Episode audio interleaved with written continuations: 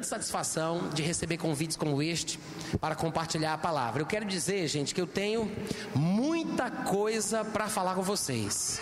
Muita coisa boa, muita coisa profunda, interessante. E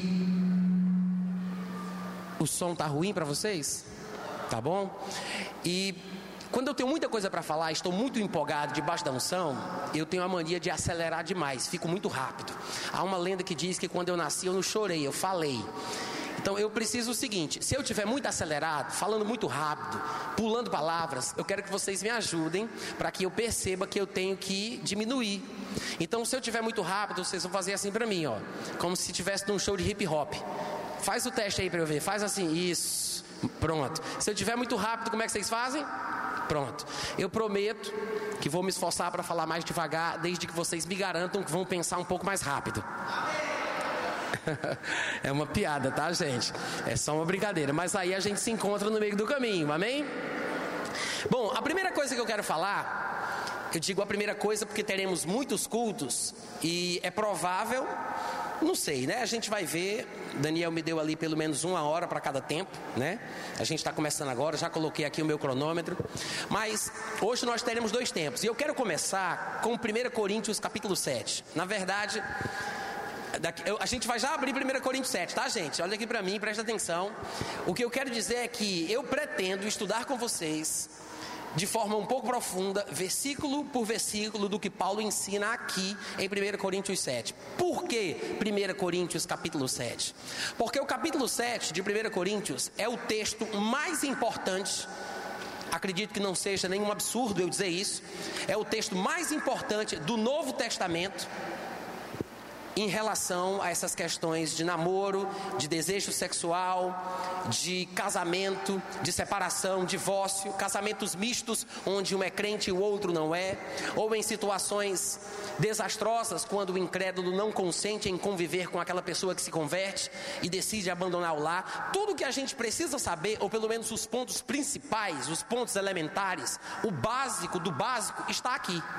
E infelizmente, eu não sei se vocês têm percebido isso, aqueles que gostam mais de se aprofundar na palavra e querem fundamento para a sua fé, você não vê muitos estudos feitos em cima de 1 Coríntios capítulo 7, quando as pessoas vão falar sobre casamento, sobre relacionamento, sobre questões de matrimônio, separação e outras coisas relacionadas, as pessoas raramente vão para lá. De vez em quando a gente tem a sorte de encontrar um pregador citando um ou outro versículo de 1 Coríntios 7. Então, eu nunca tive a oportunidade de ministrar sobre isso com tempo suficiente para abordar tudo.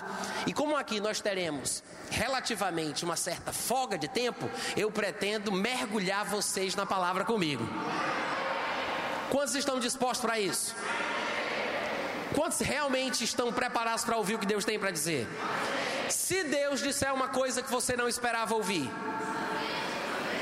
vocês estão dizendo amém que vocês nem sabem o que, é que eu vou dizer daqui a pouco. Tem coisas fortes aqui em 1 Coríntios 7, viu gente? Quantos solteiros nós temos aqui? Levanta a mão.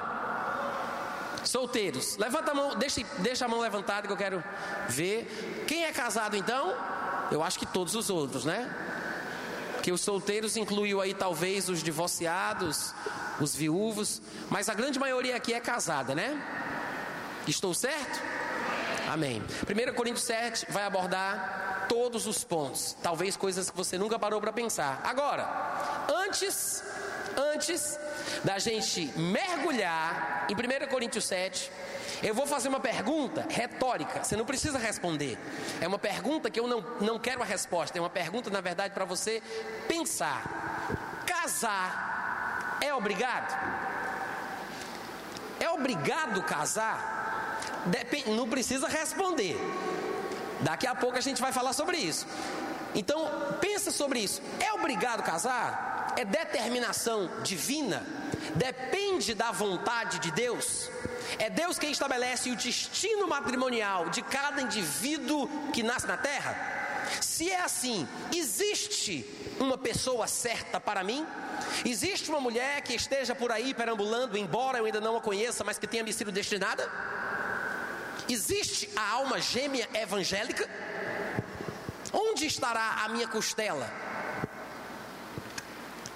São perguntas que parecem até ridículas quando feitas nesse tom. Mas tem muita gente passando por muito problema, pessoas que estão apavoradas, com medo de tomar uma decisão porque se sentem vulneráveis.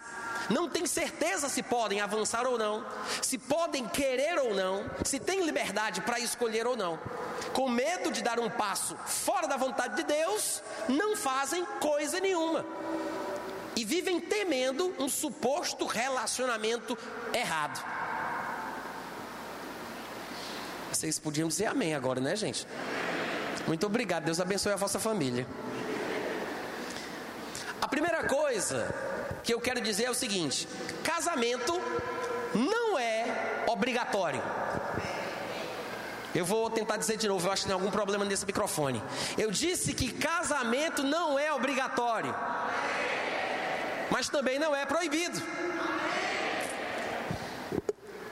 Em Gênesis, no capítulo 2, que é na verdade o primeiro texto que eu gostaria que você abrisse junto comigo. Gênesis capítulo 2, nós temos uma passagem bem popular, mas talvez não tão bem compreendida, não tão bem compreendida quanto ela é popular. É mais popular do que é compreendida. Gênesis 2, todo mundo sabe. Olha aqui para mim, daqui a pouco eu vou dizer quais são os versículos. Não vai ler sem mim não, tá, gente? Isso é covardia. Olha para cá. Psst. Ei, olha para mim. Eu vou já dizer os versículos. Aqui nós temos aquele texto bem famoso que fala sobre a criação de Eva, como foi o processo da criação da mulher, depois que Deus já tinha criado o homem. E existem muitas especulações, há muitos pregadores que fazem lindas conjecturas em cima do texto. De fato, as pessoas ilustram, romantizam, e existe muita coisa boa que pode ser tirada daqui. Infelizmente, eu acho que as pessoas não estão percebendo o que o texto realmente diz. A primeira coisa que nós não podemos deixar de perceber é que nós estamos no primeiro livro da Bíblia, Gênesis, que significa o livro dos começos. É o princípio de tudo. Quantos aqui já perceberam isso? E nós estamos no capítulo 2. E todo mundo aqui deve saber que a Bíblia é uma revelação progressiva. Diga, revelação progressiva. Sabe o que significa isso? As coisas de Deus vão sendo descortinadas ou reveladas à medida que o tempo vai passando.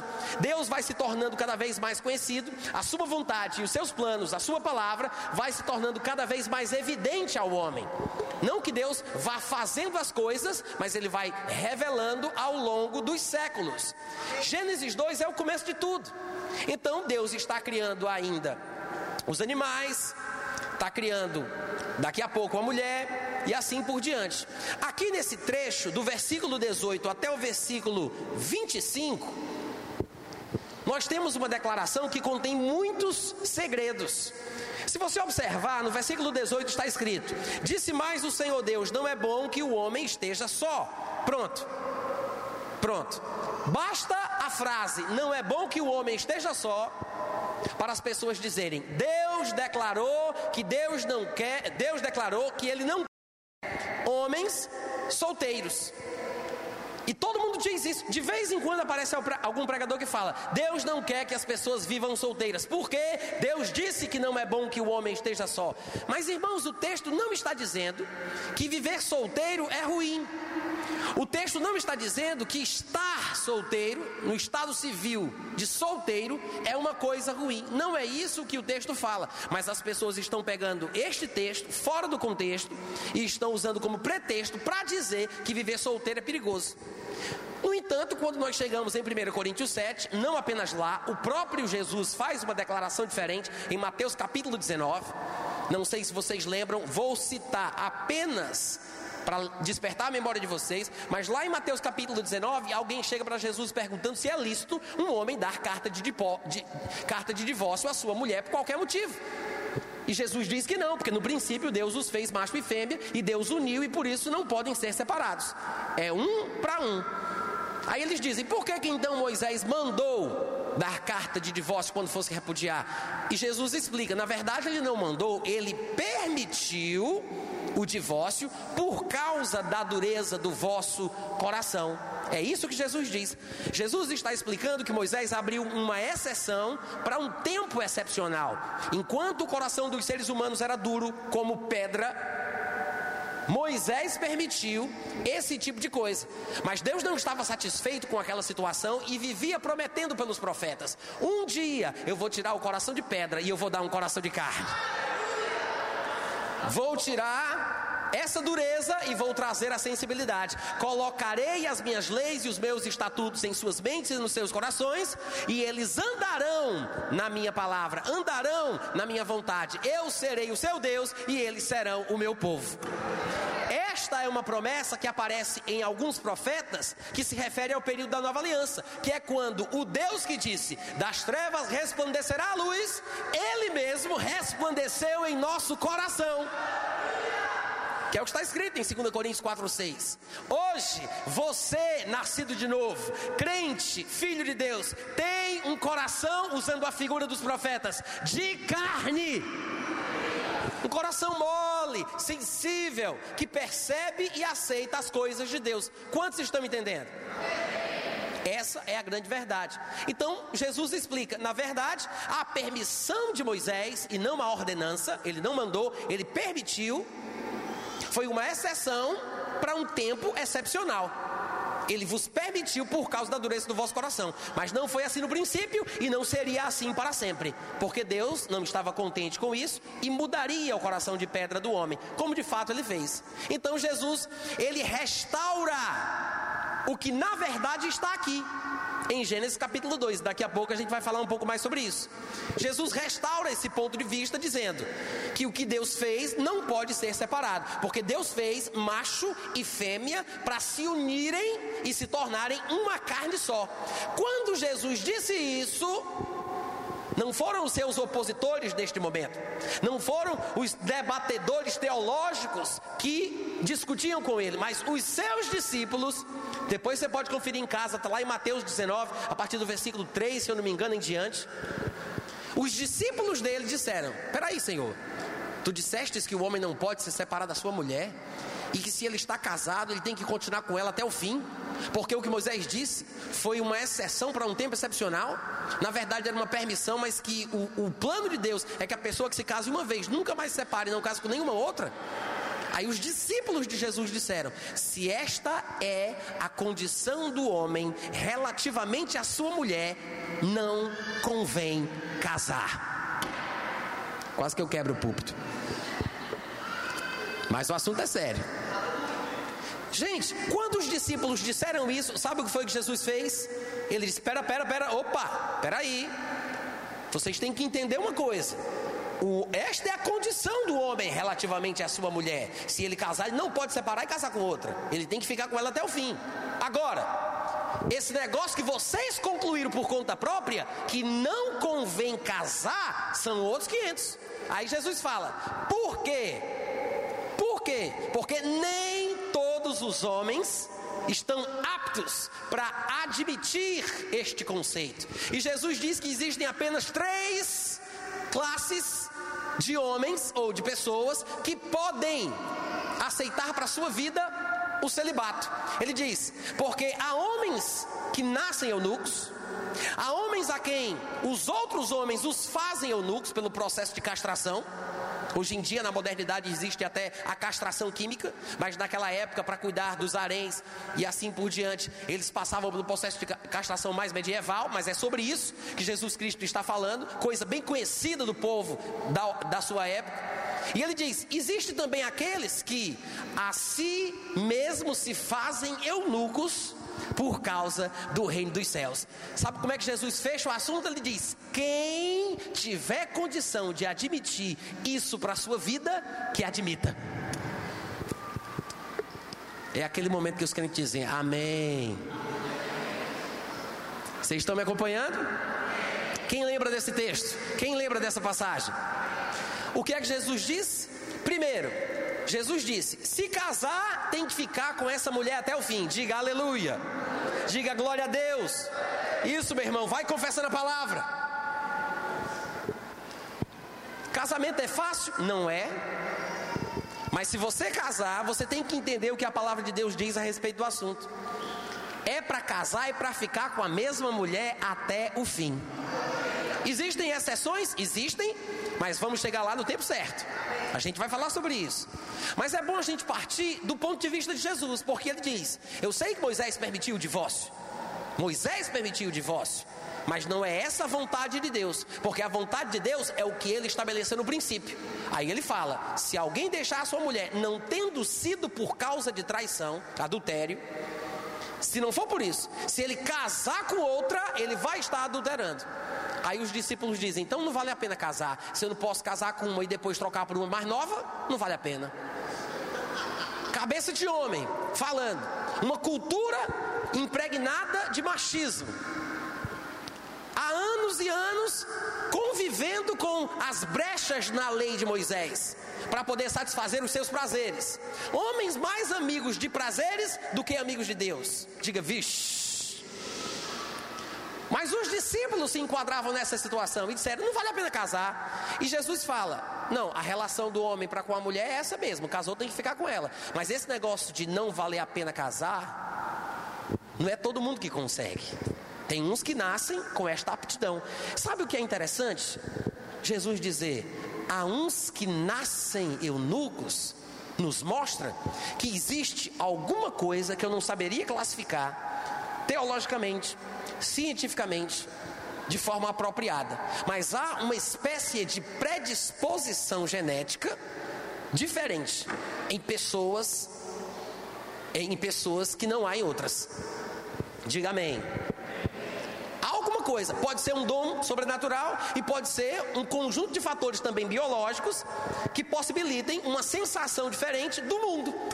Nem todos nós sentimos as mesmas coisas ou interpretamos o mundo que nos cerca do mesmo jeito. Tem gente que, segundo Jesus, já nasce com condição de, por exemplo, não casar. Não é todo mundo que nasce assim. Diga, isso aí é um dom. Quando Paulo falava lá em 1 Coríntios capítulo 7, ele diz: Cada um tem de Deus o seu próprio dom, falando sobre casar ou não casar. Então existe uma coisa que a pessoa já nasce com ela. Mas não se restringe a isso. Jesus também disse que existem aqueles a quem os homens fazem eunucos e os que se fazem eunucos. E aí Jesus Cristo, ele abre um parêntese para mostrar que existe sim, além da predisposição, seja lá genética, ou seja lá um dom de Deus, Jesus diz que há sim uma condição da força de vontade da pessoa, do propósito de vida, do domínio próprio, do livre arbítrio, do objetivo que a pessoa tem. Jesus disse: uns se fazem eunucos. Diga, ô oh, glória. Mas Jesus também fala quem é apto para admitir isso para a sua vida, que admita. Irmão, Jesus está aprovando a possibilidade da pessoa viver solteira. Ele não apenas aprova dizendo: quem tiver condição de viver assim, que viva, se quiser, claro. Não só ele está aprovando quando diz isso, como ele mesmo, pelo seu exemplo pessoal, viveu solteiro. Ele nunca casou. Quantos aqui sabem disso? E infelizmente algumas pessoas pensam que para falar sobre casamento, a pessoa tem que ser casada com muitos anos de estrada e bem experiente. E isso é preconceito, porque se fosse assim, nós não ouviríamos o que Jesus tem para dizer. Paulo não poderia dar opinião, e coitado, Deus não sabe nem o que é isso. Alô? Irmãos, nós temos que nos basear na palavra de Deus. Amém? Vocês estão me acompanhando? Então Jesus Cristo ele aprova a possibilidade de uma vida solteira. Uma vida onde a pessoa não vai casar. Não só Jesus, como o próprio Paulo. Aqui em 1 Coríntios 7 a gente vai ver muito isso. Paulo, ele repete essa declaração em diversos versículos mostrando com várias palavras que é bom o homem estar solteiro. De fato, logo no versículo 1, daqui a pouco eu volto para Gênesis, mas no versículo 1 de 1 Coríntios 7 ele diz: Quanto ao que me escreveste, quanto ao que me escrevestes, é bom que o homem não toque em mulher diz: é bom que o homem não toque a mulher. Eu sei que algumas pessoas dizem que uma possível interpretação desse texto seria que os coríntios escreveram cartas com perguntas para Paulo, e isso é um fato. Paulo está aqui respondendo as perguntas. E dizem que o que Paulo estava fazendo era: quanto ao que me escrevestes, abre aspas, é bom que o homem não toque a mulher, fecha aspas. Aí Paulo vai dizer o que ele pensa. Vocês entenderam? Como se Paulo estivesse citando uma parte da carta deles para depois falar o que ele pensa. Como se Paulo não estivesse dizendo, é bom que o homem toque mulher. Eles disseram isso e Paulo cita o que eles disseram para depois falar o que ele pensa. É um pensamento interessante, é uma possibilidade real, mas em meu ponto de vista, meu ponto de vista particular, eu acredito que seja mais Paulo dizendo isso, porque você vai ver essa mesma declaração se repetir com outras palavras ao longo de 1 Coríntios capítulo 7. Não apenas uma, duas ou três, mas diversas vezes. Ele vai demonstrar que é do seu ponto de vista que é melhor viver solteiro. Se você olhar só para conferir no versículo 8, eu vou ler para os irmãos, claro que você pode ler, não é pecado, mas ele diz o seguinte no versículo 8: E aos solteiros e viúvos digo que lhes seria bom se permanecessem no estado em que também eu vivo. Ou seja, Paulo, não sendo casado, ele disse: seria bom, seria bom que os solteiros permanecessem solteiros e que os viúvos não se casassem. E no versículo 1 ele disse: realmente é bom que o homem não toque a mulher. Daí eu pergunto aos irmãos: o que realmente quer dizer Gênesis 2,18? Não é bom que o homem esteja só, e Paulo vai repetir diversas vezes: é bom, é bom. Irmãos, há contradição na palavra de Deus? Não. Então, o que é que está acontecendo com os dois textos? Por que as pessoas estão usando Gênesis 2,18 para dizer que Deus não gosta de homem solteiro? Que os jovens não podem ficar solteiros porque não é bom? Deus não está dizendo isso. Vocês estão em Gênesis ainda? Quantos querem aprender? Vamos lá, versículo 18. Disse mais o Senhor Deus: Não é bom que o homem esteja só. Far-lhe-ei uma auxiliadora que lhe seja idônea. Havendo, pois, o Senhor Deus formado da terra todos os animais do campo e todas as aves dos céus, trouxe-os ao homem para ver como ele lhes chamaria. Uh, glória! Isso aqui é tão profundo e tão interessante que a gente tem que parar para poder entender. Irmãos, Deus fez todos os animais da terra, trouxe-os ao homem para ver como o homem chamaria. Deus chamou os animais para ver o que o homem faria, como o homem os chamaria. Não é interessante esse grau de confiança, ou, por que não dizer, de responsabilidade que Deus atribui ao homem? Porque Deus confia no que o homem faz, no que o homem decide, no que o homem diz. Homem chamasse os animais, assim seriam os seus nomes. Então Deus simplesmente, e me desculpem pelo simplesmente, faz todos os animais e os traz ao homem para ver. Diga, Deus trouxe para ver. O protagonista da coisa, nesse momento em particular, é o homem que vai decidir e vai dar nome a cada um dos animais. O que é que Deus está fazendo, Natan? Está assistindo. Isso já me mostra que o homem tem mais liberdade, iniciativa concedida por Deus do que a gente imagina. Muito mais do que a gente imagina. O contexto aqui da história está mostrando o seguinte: Deus vai fazer uma auxiliadora idônea, compatível, né? Capaz, habilitada, perita para o homem. Tem que haver compatibilidade espiritual, intelectual, emocional e física. Então Deus traz os animais para ver o que é que o homem faz em relação aos animais. Em outras palavras, e vocês já sabem disso, Deus quer ver se o homem acha que entre os animais tem alguma que seja compatível para ele. Deus os traz para ver. Ah, não vou pregar mais aqui não, gente. Vocês têm que dizer pelo menos um amém de vez em quando. Não, vamos lá, só os vivos. Deus quer ver. Deus quer ver. Deus traz os animais para ver interessante para ver como é que ele chamaria. O nome que o homem desse a todos os seres viventes, esse seria o nome deles. Em outras palavras, Deus espera, me permitam essa licença poética. Deus espera para ver se o homem vai dizer: Varoa, és tu, ó querida gazela ou elefanta, macaca, onça, seja lá o que for. Deus quer ver se ele vai chamar um dos animais de companheira. Nesse momento, os animais estavam em pares de macho e fêmea. Todos os animais já tinham sido criados e estavam em macho e fêmea. Por isso é que entre os animais, supostamente, o homem poderia encontrar uma companheira e não um companheiro, né? Uma companheira. Claro, nós já sabemos que na moral da história, nenhum dos animais seria compatível, mas Deus quer ver o que é que o homem pensa, o que é que o homem acha o que é que o homem faz, como é que ele chama, como é que ele trata o negócio.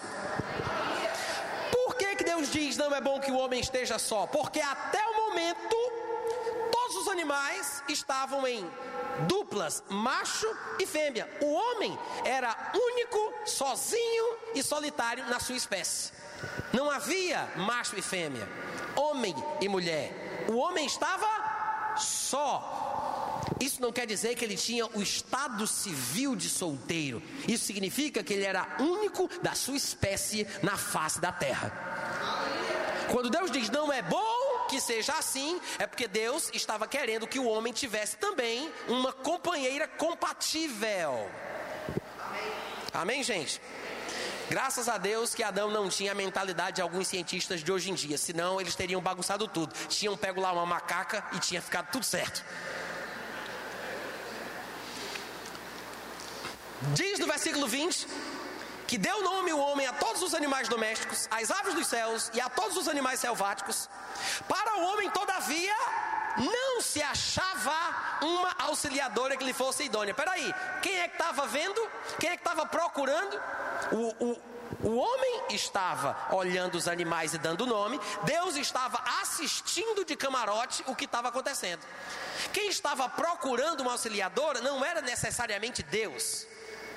O, Deus fez o seguinte: trouxe os animais que ele havia criado ao homem para ver o que o homem faria, para ver como o homem os trataria, que nome lhes daria. Então, quando a Bíblia diz que não se achou uma auxiliadora que lhe fosse idônea, esta é uma conclusão à qual o homem chegou. E Deus estava vendo. Então, versículo 21, o Senhor Deus fez cair pesado sono sobre o homem, e este adormeceu, tomou uma de suas costelas, fechou o lugar com carne, e a costela que o Senhor Deus tomara ao homem, transformou-a numa mulher, e lhe a trouxe. E disse, e disse o homem: Esta afinal, diga afinal o que significa, afinal, depois da longa lista de pretendentes quadrúpedes, depois de tanto olhar, depois de tanto ver, depois de tanto procurar, finalmente! Irmãos, o afinal dá uma ideia de final da lista. Resumiu a história, fechou o negócio. Então ele diz: Ah, essa sim, finalmente, afinal, essa é osso dos meus ossos, é carne da minha carne. Peraí, peraí, a gente acabou de ler versículos anteriores que dizem que Deus trouxe os animais que ele havia feito da terra ao homem para ver como ele chamaria.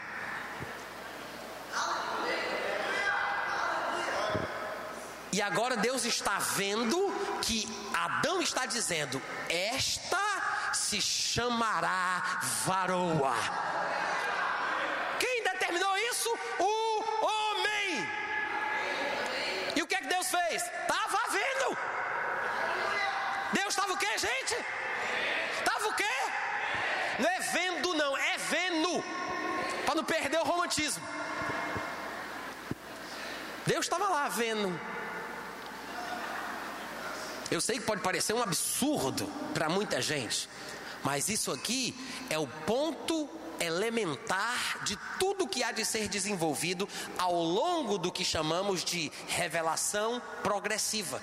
Quando a gente parte desse ponto de parte, quando a gente parte desse ponto aqui, quando chega lá em 1 Coríntios capítulo 7, tudo faz sentido. Quando a gente vê as declarações de Jesus em Mateus 19, tudo faz sentido.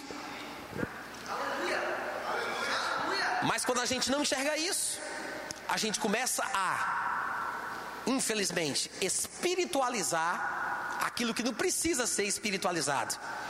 Porque a palavra de Deus já é espiritual. Ela já é. O problema é que a gente tenta reinventar as coisas que Deus já fez, que já foram estabelecidas, e aí a gente se perde. Amém, irmãos? Mas podemos dizer que aqui, aqui esse texto contém inúmeros princípios. Eu até poderia passar uma noite falando só sobre isso. Mas vocês podem acessar o meu site, que é o meu nome, natanrufino.com.br. Baixa meu aplicativo no teu celular, no teu tablet. Tem para todas as plataformas, é de graça, tem texto, áudio, vídeo. Tem pregações minhas lá sobre esse assunto, onde eu destrincho com mais detalhes. Eu queria apenas usá-lo como ponto de partida, porque o meu interesse aqui é mergulhar profundamente em 1 Coríntios capítulo 7. Existem muitos princípios aqui relacionados ao casamento, muita coisa boa. Uma delas que poderíamos dizer, por exemplo, é que a mulher, quando entra no relacionamento conjugal com o seu homem, ela é o que Deus disse que a mulher seria para o homem, uma auxiliadora idônea. O que significa que o homem casado tem que reconhecer que a mulher é para ele ajuda profissional. Porque o homem tem a tendência de ser orgulhoso né? De querer fazer tudo sozinho, de que não quer conselho, não quer opinião, não pergunta, não tira dúvida. Mas a Bíblia diz: está casado, então baixa a cabeça, respeita. Alguém pode dizer respeitar a mulher? Claro, gente. Afinal de contas, o homem é o cabeça, mas a mulher é o pescoço. Amém? Ah, eu nunca vi isso na Bíblia. Então é porque você não está lendo. Porque numa certa ocasião, Abraão teve um filho com a serva de Sara. E Abraão se apegou ao menino, afinal de contas não foi ideia dele. Foi Sara quem colocou H na cama de Abraão. Alô? Depois ela ficou chateada, mordida, entristecida. Mas Abraão acabou se afeiçoando ao garoto, era o seu primogênito, querendo ou não, era o seu primogênito. E Sara decidiu que já tinha dado, já tinha sido suficiente. Um certo dia, ela estava cuidando do seu filho, quando já tinha nascido Isaac, e Ismael estava zombando de Isaac que mamava na mãe, por já ser muito grande, então ficou zombando da criança. E aí Sara, muito magoada, disse: Não quero mais essa mulher, não quero mais esse menino aqui dentro da minha casa. Pode colocar eles para fora, joga eles para bem longe, porque eu não quero mais aqui. Eles não vão ficar juntos com o meu filho, que é o herdeiro. Aí Abraão disse: Não, mas isso é muito duro, é muito pesado. Eu sou o pai, faz parte da família. Ele veio primeiro. Aí sabe o que foi que Deus disse? Abraão, faça o que Sara falou, porque eu concordo com ela. Sabe o que é que isso nos mostra? Que pelo menos nesta vez, Sara decidiu o que era certo e Abraão queria fazer o que era errado. Se Abraão não tivesse respeitado a opinião de Sara ou feito o que ela falou com a ajuda e o incentivo de Deus, ele teria estado fora dos propósitos do seu Deus. Amém, gente? Então é bom tá casado. Se você estiver solteiro, as regras são outras. Irmãos, vida de solteiro é uma corrida como é aquelas corridas, amor, longa? Uma maratona? É, vamos colocar uma maratona. É uma corrida sozinha que você faz, você treina a sua resistência e vai até o fim, de acordo com a sua, com o seu condicionamento. O casamento é uma corrida com obstáculos. São categorias diferentes, tudo é corrida, mas são categorias diferentes e para cada corrida tem a sua regra. E Paulo é quem diz isso. Ele fala que se a pessoa ficar solteira, ela vai servir desimpedidamente ao Senhor. Então, estes empecilhos ou impedimentos são os obstáculos que têm que ser superados. Amém? Então, existem regras diferentes. Tá solteiro? Então a questão é outra. Agora, a partir do momento que você decidiu casar ou que você quer casar, é bom que você saiba, a mulher vai ser uma ajudadora idônea. Então, reconheça, compadre, você precisa de ajuda. Diga amém, homem do Senhor. Só quero lembrar as mulheres que não se empolguem nem gritem muito, porque a Bíblia diz que a mulher é ajudadora idônea, não é ajudadora idona. Há uma enorme diferença. Amém, gente? Mas o que são estas coisas? Princípios. Aqui nós temos inúmeros princípios. Dá para passar uma noite inteira só falando, só falando, extraindo, extraindo o máximo. Coisa que eu quero mencionar, porque vai ser útil para o nosso estudo quando estivermos mergulhados em 1 Coríntios 7, é o fato de Adão reconhecer que Eva era. Olha o que ele diz. Primeiro, o que Deus fez. Versículo 22. A costela, diga costela. A costela que o Senhor Deus tomará o homem, transformou-a numa mulher. Depois, Adão vai dizer: é osso. Não é osso como a gente diz no Nordeste, não, viu gente? É osso, meu irmão. Ele está dizendo: é osso dos meus ossos, é carne da minha carne. Ou seja, era uma coisa física. Observou que não se mencionou aqui o espírito de Eva, a alma de Eva, mas a ênfase desta união entre Adão e Eva era carnal Deus pega a costela e transforma na mulher, e Adão diz: é osso e é carne. Depois, para concluir, no versículo 24 está escrito: Por isso, deixa o homem pai e mãe, se unir à sua mulher, tornando-se os dois uma só, uma só alma, assim, um só espírito, amém? Uma só o quê? E por que que de vez em quando algum reverendo ou ministro da palavra, quando vai conduzir uma cerimônia de casamento, eles dizem: e neste momento vocês estão sendo feitos um só espírito no Senhor. Irmãos, não existe um lugar em todas as Escrituras que digam que um homem e uma mulher, por mais crentes que sejam, por mais cheios do Espírito Santo que sejam, pode até ter asa escondida debaixo da roupa, nunca um homem e uma mulher serão um só espírito. O problema é que as pessoas estão misturando versículos que já leram ou já passaram por eles, pensando talvez que seja uma coisa só. Porque o que a Bíblia diz em 1 Coríntios 6,17 é que aquele que se une ao Senhor é um mesmo espírito com ele. Mas a união do homem com a mulher faz com que os dois sejam uma só carne. Mas, Natan, por que isso é importante? Você vai ver claramente, ainda que já esteja implícito na declaração do texto, mas você vai ver claramente, com todas as letras, você vai ler com estes olhos que a terra há de comer, se Jesus não voltar antes, que Paulo diz em 1 Coríntios 7 que o casamento é uma coisa carnal, mundana, deste tempo de vida. Eu não sei porque vocês não disseram amém, gente. Eu não estou falando, eu não estou falando nenhuma mentira, não. Diga amém mesmo que você não goste, pelo amor de Deus. Mostre que você respeita a Bíblia. Ah, mas eu sempre pensei que o casamento fosse uma coisa espiritual. Nós até podemos dizer que é espiritual porque é uma coisa criada por Deus, que é espírito. Podemos dizer, porque afinal de contas o casamento é uma coisa de Deus, mas Deus criou o casamento não para ser eterno, não para estar no céu, no terceiro céu, no paraíso.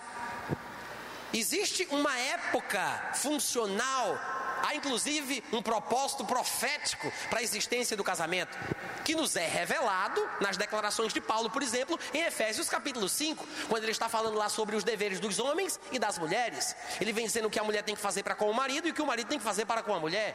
E no final ele diz: Grande é o mistério, mas eu me refiro a Cristo e a igreja, mencionando que a relação do homem com a mulher é uma figura profética da relação predeterminada por Deus entre Cristo e a igreja. Eis porque Paulo diz: Deixará o homem pai e mãe se unirá à sua mulher, tornando-se os dois uma só carne. O mistério é grande, mas eu estou falando é de Cristo e da igreja. Ou seja, a razão de existir o casamento, eis porque deixa o homem pai e mãe se unir à sua mulher, é porque era um mistério que falava ou apontava para a futura união de Cristo com a igreja. Irmãos, quando passarmos pela ressurreição e o poder de Deus inundar os nossos poros, quando formos absorvidos pela eternidade, quando o nosso corpo mortal for imortal, quando o nosso corpo corruptível for incorruptível, quando esta, este corpo de carne e de sangue se transformar num corpo glorificado de carne e de ossos, igual ao de Jesus Cristo, nós seremos como os anjos que não se casam e não se dão em casamento. É um novo tempo, é uma nova época, é uma nova realidade. Os irmãos entendem o que eu estou falando? Então, o casamento é o que? É uma bênção divina que traz consigo prazeres terrenos, mas tem também as suas preocupações, tem também os seus impedimentos, as suas obstruções. Paulo vai dizer muito claramente, sem papa na língua, ele vai mandar um papo reto, sem arrudeio ele vai mostrar que a pessoa que está casada tem dificuldades para servir a Deus com mais liberdade ou de forma desimpedida. Ele não só fala como ele vive, mas ao mesmo tempo, como um líder sábio e maduro, seguindo as pegadas de Jesus Cristo, ele aponta o caminho da verdade, mas ele não permite que os seus ouvintes e os seus seguidores se precipitem, inspirados pelo discurso e queiram fazer coisas as quais não estão capacitados. Então ele bota os pingos dos is, mas ele sempre explica: nem todo mundo consegue, nem para todo mundo dá certo, nem todo mundo vai conseguir, nem todo mundo pode, mas ele vai dando as pistas. Ah, se todos os líderes, irmãos e pregadores que pregassem a palavra tivessem a coragem de falar a verdade, independente das pessoas que vão ouvir, terem ou não terem a condição de vivê-la. Amém? E se tivessem a maturidade de entender que nem todos conseguirão experimentar tudo o que a palavra de Deus oferece. Nem todos. Por que eu estou dizendo isso? Eu vou dar um exemplo prático só para a gente passar. Uma pessoa que é crente, casada com um incrédulo, pode ter um histórico lindo de sofrimento de desgraça, de penúria. Já apanhou. O marido já tirou sangue dela. Ela já sofreu, já foi traída.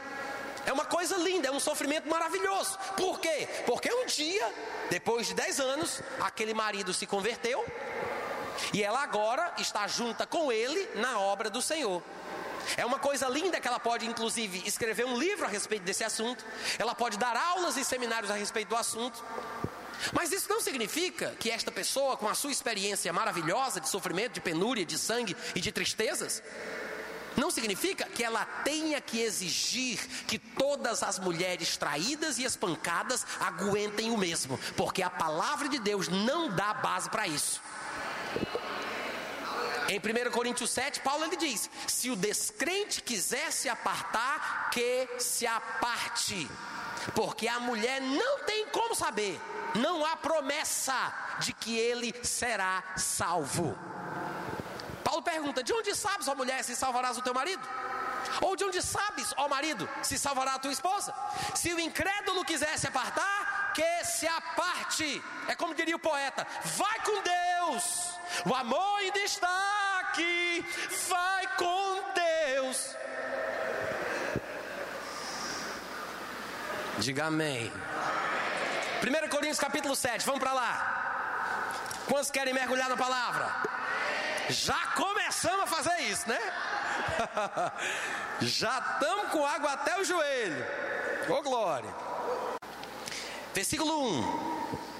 Quanto ao que me escrevestes, é bom que o homem não toque a mulher. Diga, é bom Obviamente, eu acho que eu não preciso dizer aqui que Paulo não está falando sobre triscar na mulher, tocar na mulher, encostar na mulher, tocar na mulher, irmãos. Ele está falando aqui sobre relacionamento íntimo, sobre casamento, relacionamento sexual. Quantos aqui entendem isso? Ele não está falando sobre pegar, triscar, obviamente. Então ele diz: quanto ao que me escrevestes, porque havia muitas dúvidas, ele disse: é bom. Paulo não está dizendo é obrigado. Paulo não está dizendo é um mandamento. Paulo não está dizendo é uma ordem. Ele não disse que todo crente obedeça. Ele disse é bom. Quantos sabem que há uma enorme diferença entre uma coisa que a Bíblia diz é bom e uma coisa que a Bíblia diz faça? Amém, irmãos? A declaração de Paulo é bom mostra que é facultativo, é opcional. Irmãos, isso é, isso é interessante. Ninguém acha, né? Porque durante muitos anos ouvimos tantas pregações que nos impõem um destino previamente estabelecido, onde eu simplesmente não posso escolher. Eu tenho que descobrir o que é que Deus quer que eu queira. Senhor, eu posso querer casar, porque eu quero, mas eu não sei se tu quer que eu queira. Tem muita gente assim, presa. É uma fobia isso, gente, dentro da igreja. As pessoas têm medo de avançar e ficam dizendo: não, mas se Deus fizer, se Deus agir, se Deus falar, se Deus isso, se Deus aquilo. E eu fico pensando: estas pessoas dizem que se Deus tomar uma atitude, fizer alguma coisa, a vida delas vai mudar e tudo vai para os trilhos, vai se encaixar no seu devido lugar. E eu fico pensando: e se dizem a imagem e semelhança de Deus, mas acham que se Deus agir, tudo se resolve. E por que, que elas que são como ele também não fazem alguma coisa? Mas eu estou esperando em Deus. E se Deus estiver esperando por você, coisa linda. Você pensa que é bonito ser feio?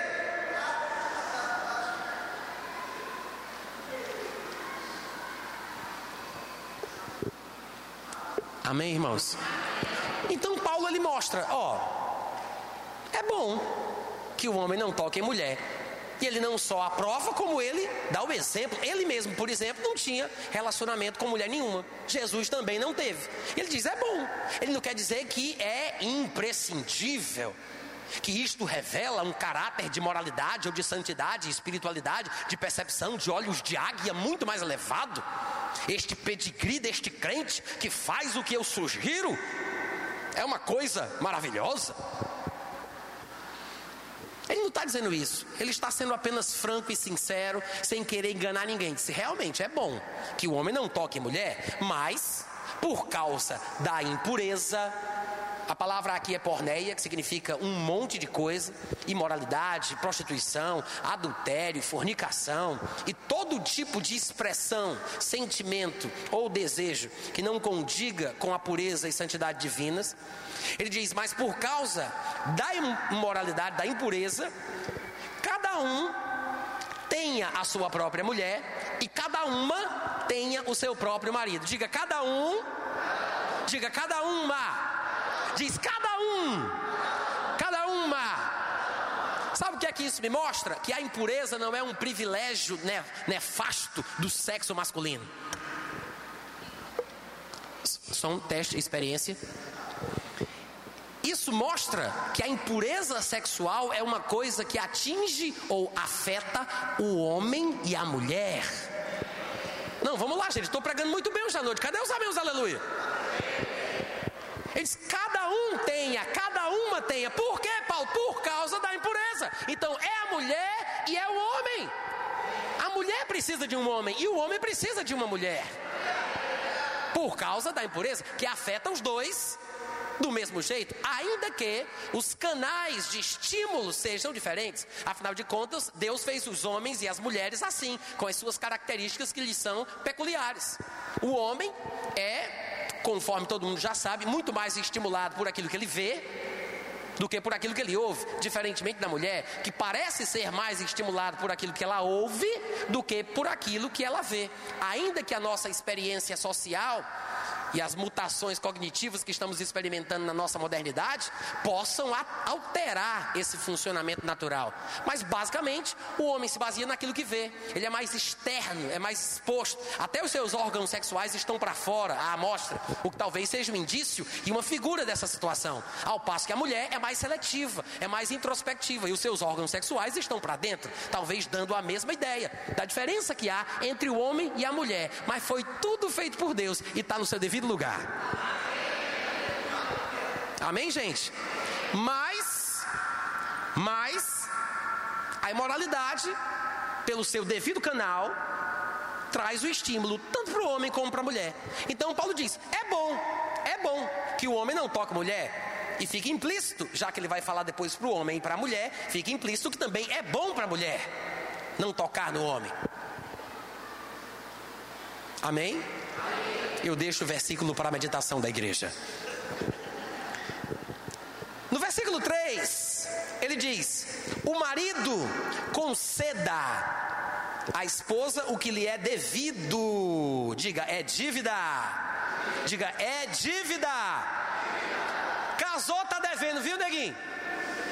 Casou, tá devendo. Você já começa com a dívida. Já começa assim. E tem que pagar. Não, diga, eu vou pagar. O marido conceda ou pague à esposa o que lhe é devido, e também, semelhantemente, a esposa ao seu marido. E eu quero lembrar que, ainda que as palavras usadas aqui sejam dívida e pagar ou conceder aquilo que é devido, ele não está falando sobre dinheiro, arame, carvão, grana, bufunfa. Ele está falando sobre atenção, carinho, amor, sexo, quem é que vive sem sexo? Hum? Ninguém é de Sacha para trás, né? Esse povo é só de Sacha para cá? Tá, esquece. A mulher, versículo 4. A mulher não tem poder. E eu quero lembrar que esta palavra poder, ainda que possa ser entendida como autoridade, ainda que possa ser entendida, ela poderia ter sido melhor traduzida por autoridade. Podemos entender poder como autoridade, mas a melhor palavra para se traduzir poder seria dunamis, né? De onde vem dinamite, dínamo e assim por diante. Mas a palavra que está aqui é exousia, que é a palavra para autoridade. Então ele diz que a mulher não tem poder sobre o próprio corpo dela. Quem tem autoridade, que é a palavra correta, sobre o corpo dela é quem? É quem? Peraí, peraí. Ele está dizendo que a mulher não tem autoridade sobre o próprio corpo dela. Olha como é perigoso a gente sair imaginando e fantasiando coisas em nossa cabeça, com base apenas em frases soltas, partes de versículos. Irmãos, todo texto sem contexto vira pretexto. Para todo tipo de coisa. Diz texto sem contexto vira pretexto. Isso é a mais pura verdade. É por isso que muita gente se atrapalha e fica querendo, Deus fala comigo, aí mexe na Bíblia para lá, mexe para cá e mete o dedo. E Judas foi e enforcou-se. Não, pai, fala sério. Não, vamos de novo aí, porque isso aqui, sinceramente, vai tu e faz o mesmo. Disse, não, vamos tirar uma prova do nove, né? Ou pelo menos prova dos três. Aí mexe para lá, mexe para cá, aí coloca de novo diz, por que te demoras? Faz ou não faz? hein? Sabe que isso é um perigo? Mas o povo quer o quê? Respostas rápidas, soluções expressas. É por isso que você vai numa livraria evangélica e você compra caixinha das promessas de tudo que é jeito, de toda cor, com todo tipo de material. Pergunta pela caixinha das obrigações para tu ver, besta. Não vende. Caixinha das obrigações, tá doido, é? O negócio é caixinha das bênçãos, caixinha das promessas, né? O povo quer isso. Olha só, se passou uma hora já. Uma hora não, 55 minutos. O que é que a gente faz? Eu coloco aqui mais 20 minutos, mais 30 minutos, ou a gente encerra agora? Não, não diga que eu não diga isso. Como é, Daniel? Quer que eu zere agora? Volta mais cedo. Tá, então vamos parar um pouquinho. Todo mundo de acordo? Mas se não tiver, já foi decidido mesmo, agora acabou-se. Alguém vai falar mais alguma coisa aqui no microfone? Gente, eu tenho livros meus aí, tá? Se vocês tiverem interesse de conhecer, são três títulos diferentes é, Libertação da Imoralidade Sexual, onde eu conto um pouco da minha história. Tive muita dificuldade nessa área, com masturbação, pornografia, durante muitos anos, mesmo depois de crente, já casado com a minha esposa. Se você gostaria de saber um pouco mais, ou se você tem alguma dificuldade, eu gostaria de ajudar alguém, leia esse livro, ele é muito bom. Ele tem uma capa um pouco assustadora, porque tem uma mulher amarrada em cordas no fundo de uma piscina cheia de água. A pessoa olha e diz: Meu Deus, é uma capa de filme de terror. Mas o conteúdo é uma benção. Compra o livro, arranca a capa, lê o miolo. Você vai ser muito abençoado. Tem outro livro que o nome é Creia em Deus e Veja o Invisível, que fala sobre o otimismo bíblico necessário para se conquistar as promessas de Deus. É muita inspiração, é muito estímulo. E as pessoas dizem: "Ah, é livro de alta ajuda?" Não, é livro de ajuda do alto. E tem outro livro que é A Força Divina da Fé, que é uma explicação, versículo por versículo, de Marcos capítulo 11, quando Jesus Cristo amaldiçoou a figueira. E o interessante é que a maldição de Jesus Cristo pegou. Então eu vou ensinar como é que você pode lançar a sua. E alguém diz: quer dizer então, Natan, que maldição pega em crente? Só pega em crente.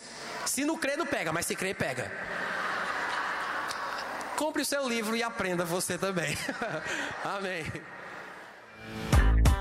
Thank you.